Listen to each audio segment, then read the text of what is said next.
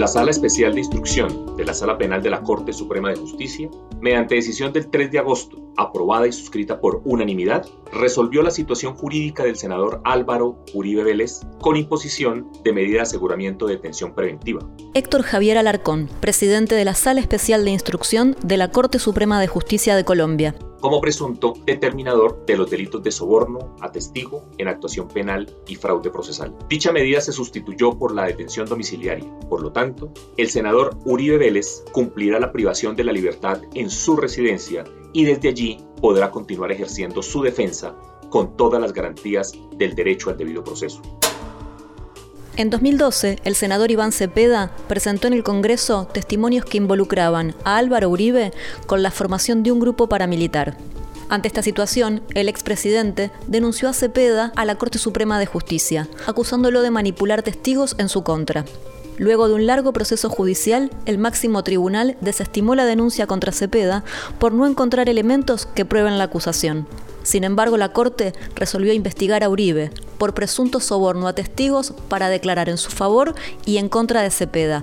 A una semana de que la Corte dictara la prisión preventiva para el expresidente y actual senador del Centro Democrático, Álvaro Uribe Vélez, el proceso judicial se hizo efectivo y el exmandatario se encuentra oficialmente detenido en su domicilio. Colombianos, a lo largo de mi vida he tenido el honor de conocer, tratar, trabajar y construir una amistad con Álvaro Uribe Vélez. Iván Duque, presidente de Colombia. Siempre lo he considerado y lo consideraré un patriota genuino. Álvaro Uribe enfrentó el narcotráfico, el terrorismo y a los regímenes totalitarios de América Latina. Con gallardía ha acudido siempre a todos los llamados que le ha hecho la justicia con la frente en alto. Soy y seré siempre un creyente en la inocencia y honorabilidad de quien con su ejemplo se ha ganado un lugar en la historia de Colombia. Álvaro Uribe Vélez es tal vez uno de los políticos más poderosos de Colombia. Fue alcalde de Medellín, dos veces presidente de la Nación entre 2002 y 2010 y actualmente es senador por el Centro Democrático. En su larga vida política, Uribe acumula cerca de 60 investigaciones judiciales, pero esta es la primera vez que el máximo tribunal ordena su detención, y también es la primera vez que la Corte ordena la detención de un expresidente. Entre las investigaciones se pueden mencionar estrechos vínculos con formaciones paramilitares, narcotráfico, espionaje ilegal y más de 5.000 ejecuciones extrajudiciales. Pues, eh, mi nombre es Carmen Gómez, eh, pues mm, las madres de Suacha. Somos un grupo de 14 mujeres que nos unimos por el mismo dolor, eh, la misma causa y empezamos a luchar por los que ya no tienen voz. ¿Quiénes son los que no tienen voz? Nuestros familiares, nuestros hijos, hermanos, esposos. Carmenza Gómez perdió a uno de sus hijos el 23 de agosto de 2008. Lo ejecutó la Brigada 15 del Batallón de Santander. En febrero de 2009 le mataron al segundo, por querer investigar quiénes fueron los responsables de la muerte de su hermano. Desde aquel momento integra la organización Madres de Falsos Positivos. Luchar entre todas porque la unión hace la fuerza. Y así es que ya como 13 años que llevamos en la lucha para buscar una verdad justicia y garantía de no repetición de estos hechos como crímenes de lesa humanidad. Durante la campaña presidencial del 2002 en Colombia, un candidato, Álvaro Uribe Vélez, antes gobernador de Medellín, llegaría a la presidencia con la política de seguridad democrática. Ximena Hernández, periodista colombiana política guerrerista que planteaba la necesidad de fortalecer las actividades de seguridad en los territorios colombianos, es decir, expandir el aparato militar bajo la consigna de acabar con los grupos armados a como diera lugar. Reelegido en el 2006 y bajo la consigna de seguridad democrática, Álvaro Uribe impulsa el decreto 1400 del 2006, que tenía como fin generar bonificaciones e incentivos económicos y simbólicos a los miembros del Ejército Nacional, con el objetivo de que se generaran más resultados militares, pero sobre todo bajas en combate. En el 2008, se empiezan a conocer los casos de jóvenes del municipio de Suacha que fueron desaparecidos, asesinados y presentados como bajas en combate por el Ejército Nacional. Este hecho fue rotulado erróneamente por los medios de comunicación como falsos positivos, lo que en realidad corresponde al nombre de ejecuciones extrajudiciales. El modus operandi del ejército consistía en atraer a los jóvenes con falsas promesas de trabajo, llevárselos, desaparecerlos, fusilarlos y vestirlos con uniformes de grupos armados para presentarlos como bajas en combate y posteriormente como resultados ante la estructura militar del gobierno como llamaron los mal llamados falsos positivos, contrataban a los muchachos con una falsa promesa de trabajo y luego se los llevaban hacia partes diferentes de nuestro país. Y en el caso mío, se los llevaron fue para Ocaña, norte de Santander, y a los tres días ya él apareció muerto, supuestamente muerto en combate. El caso más emblemático de ejecuciones extrajudiciales fue el que se presentó en el municipio de Suacha, en el que gracias a la denuncia de las madres y familias se ha podido dar a conocer estos crímenes de Estado. Ellos les ofrecían un trabajo con una buena paga y los muchachos pues en expertos, sin trabajo, pues arrancaban y se iban. Y así fue como empezaron con algunos jóvenes de San Nicolás, compartir Ducales y otros barrios de, de, Soacha. Desafortunadamente me tocó a mí destapar esa olla podrida que tenía el ejército en Ocaña Norte de Santander, porque yo fui la primera que traje a Víctor Fernando Gómez. Y ahí fue cuando ya empezamos a traer los muchachos, uno por uno, uno por uno, donde habían eh, dos jóvenes son eh, menores de edad, que es Steven Valencia, Sanabria, y Jonathan Soto, y un joven que era discapacitado, hijo de la señora Luz Marina Bernal. Nosotras empezamos a traerlos, fue mi hijo John a traerlo empezaron las amenazas para mí, para mi hijo, y a los cinco meses fue como me mataron a mi hijo John. Es terrible pensar de que las personas que tienen la obligación de cuidar a nuestra población civil sean los que le quitaron la vida a tantos jóvenes inocentes.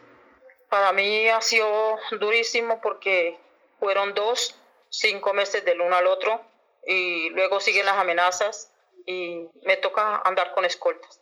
Pero ahí duramente con las uñas nos organizamos, somos una organización, MAFAPO, Madres de Falsos Positivos.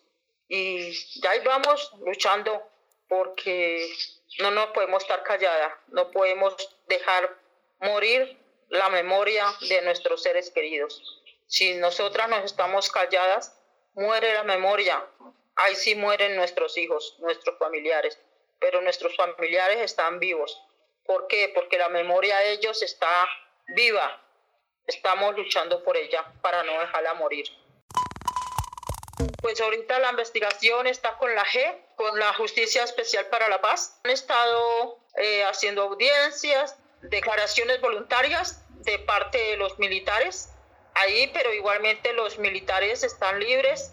Ellos fueron condenados en el 2017 y quedaron libres en el 2018 porque se acogieron a la G y están, ellos están en libertad. Después de nueve años de audiencias que duramos en la justicia ordinaria. Tristemente, así es nuestra, nuestra justicia en nuestra Colombia linda. En el proceso mío habíamos cinco compañeras que es la señora Hidalgo Cera, la señora Mélida Bermúdez, la señora Edilma Mesa y, el caso mío, y el caso de Luceilla Palacio, que éramos cinco compañeras.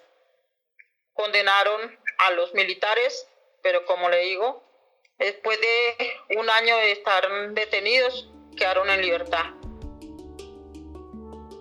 Durante los dos gobiernos de Álvaro Uribe Vélez, los casos de ejecuciones extrajudiciales se aproximan a los 5.000. Sin embargo, en un informe que la Fiscalía le entregó a la JEP, Jurisdicción Especial para la Paz, las víctimas ascienden a 10.000.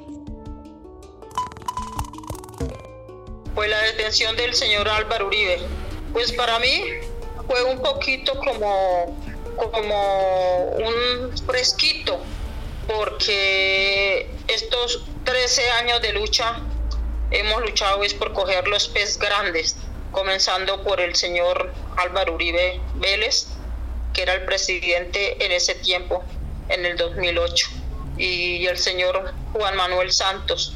Entonces, no es completamente la felicidad porque igualmente él no está por la investigación de los falsos positivos, sino por los falsos testigos que él compró.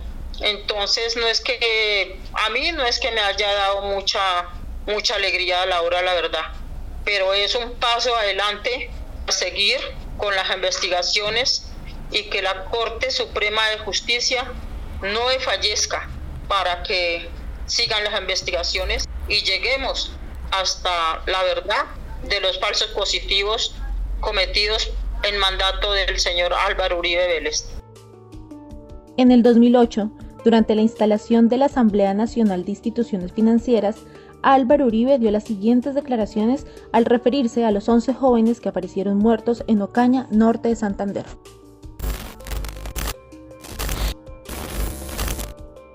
El fiscal general de la Nación aseguró que los jóvenes desaparecidos de Soacha fueron dados de baja en combate. No fueron a recoger café, iban con propósitos delincuenciales y no murieron un día después de su desaparición, sino un mes más tarde.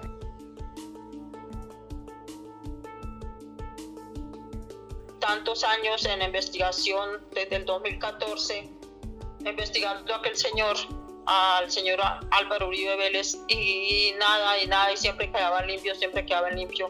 Hasta que ahorita, al fin, ya con la denuncia del doctor Iván Cepeda, se logró algo. Entonces, ahí ya tiene la última palabra, es la Corte Suprema de Justicia, para que sigan las investigaciones y no, le, no, lo, dejen, no lo dejen suelto. Así esté en la finca, pero que esté con orden de detención y la estrategia ahora de él es que él y los hijos tienen coronavirus. Pero es pura estrategia, es pura mentira de ellos para que no los toque la justicia. Entonces, si, si escapa de la justicia terrenal, no se va a escapar de la justicia divina, que es así, no tiene perdón. Y eso es lo único que yo le pido a Dios que me dé, me dé salud para poder ver el día que a él lo manden en realidad para una cárcel, no para una, una guarnición militar como los mandan, sino para una cárcel como cualquier asesino. Hay mucha gente que nos apoya, organizaciones y eso, pero también tenemos gente que nos, nos rechaza muchas cosas que nos dicen, entonces eso está de parte y parte, porque usted sabe que luchar contra Álvaro Uribe Vélez, eso es grave. Y pues igualmente tenemos todos esos otros pocos enemigos, los que están con Álvaro Uribe. Ahora le tocó a él. Álvaro Uribe estaría en el Senado o estaría delinquiendo o cogiendo café. Álvaro Uribe Vélez siempre negó su responsabilidad en las ejecuciones extrajudiciales durante su gobierno. En el proceso judicial tampoco recayó sobre él ninguna condena. Sin embargo, esta última resolución de la Corte Suprema es un acontecimiento político, ya que por primera vez la justicia toca el núcleo duro del poder en Colombia. El proceso judicial tendrá continuidad con Álvaro Uribe Vélez en prisión preventiva hasta que se pueda llegar a un juicio que determine su responsabilidad. Por otra parte, el senador Iván Cepeda afirmó que iniciará acciones legales contra el presidente Iván Duque debido a sus declaraciones sobre la inocencia de Uribe. Las madres de Soacha seguirán caminando en su marcha hacia la memoria, la verdad y la justicia, para que el Estado colombiano pueda responder quién dio la orden.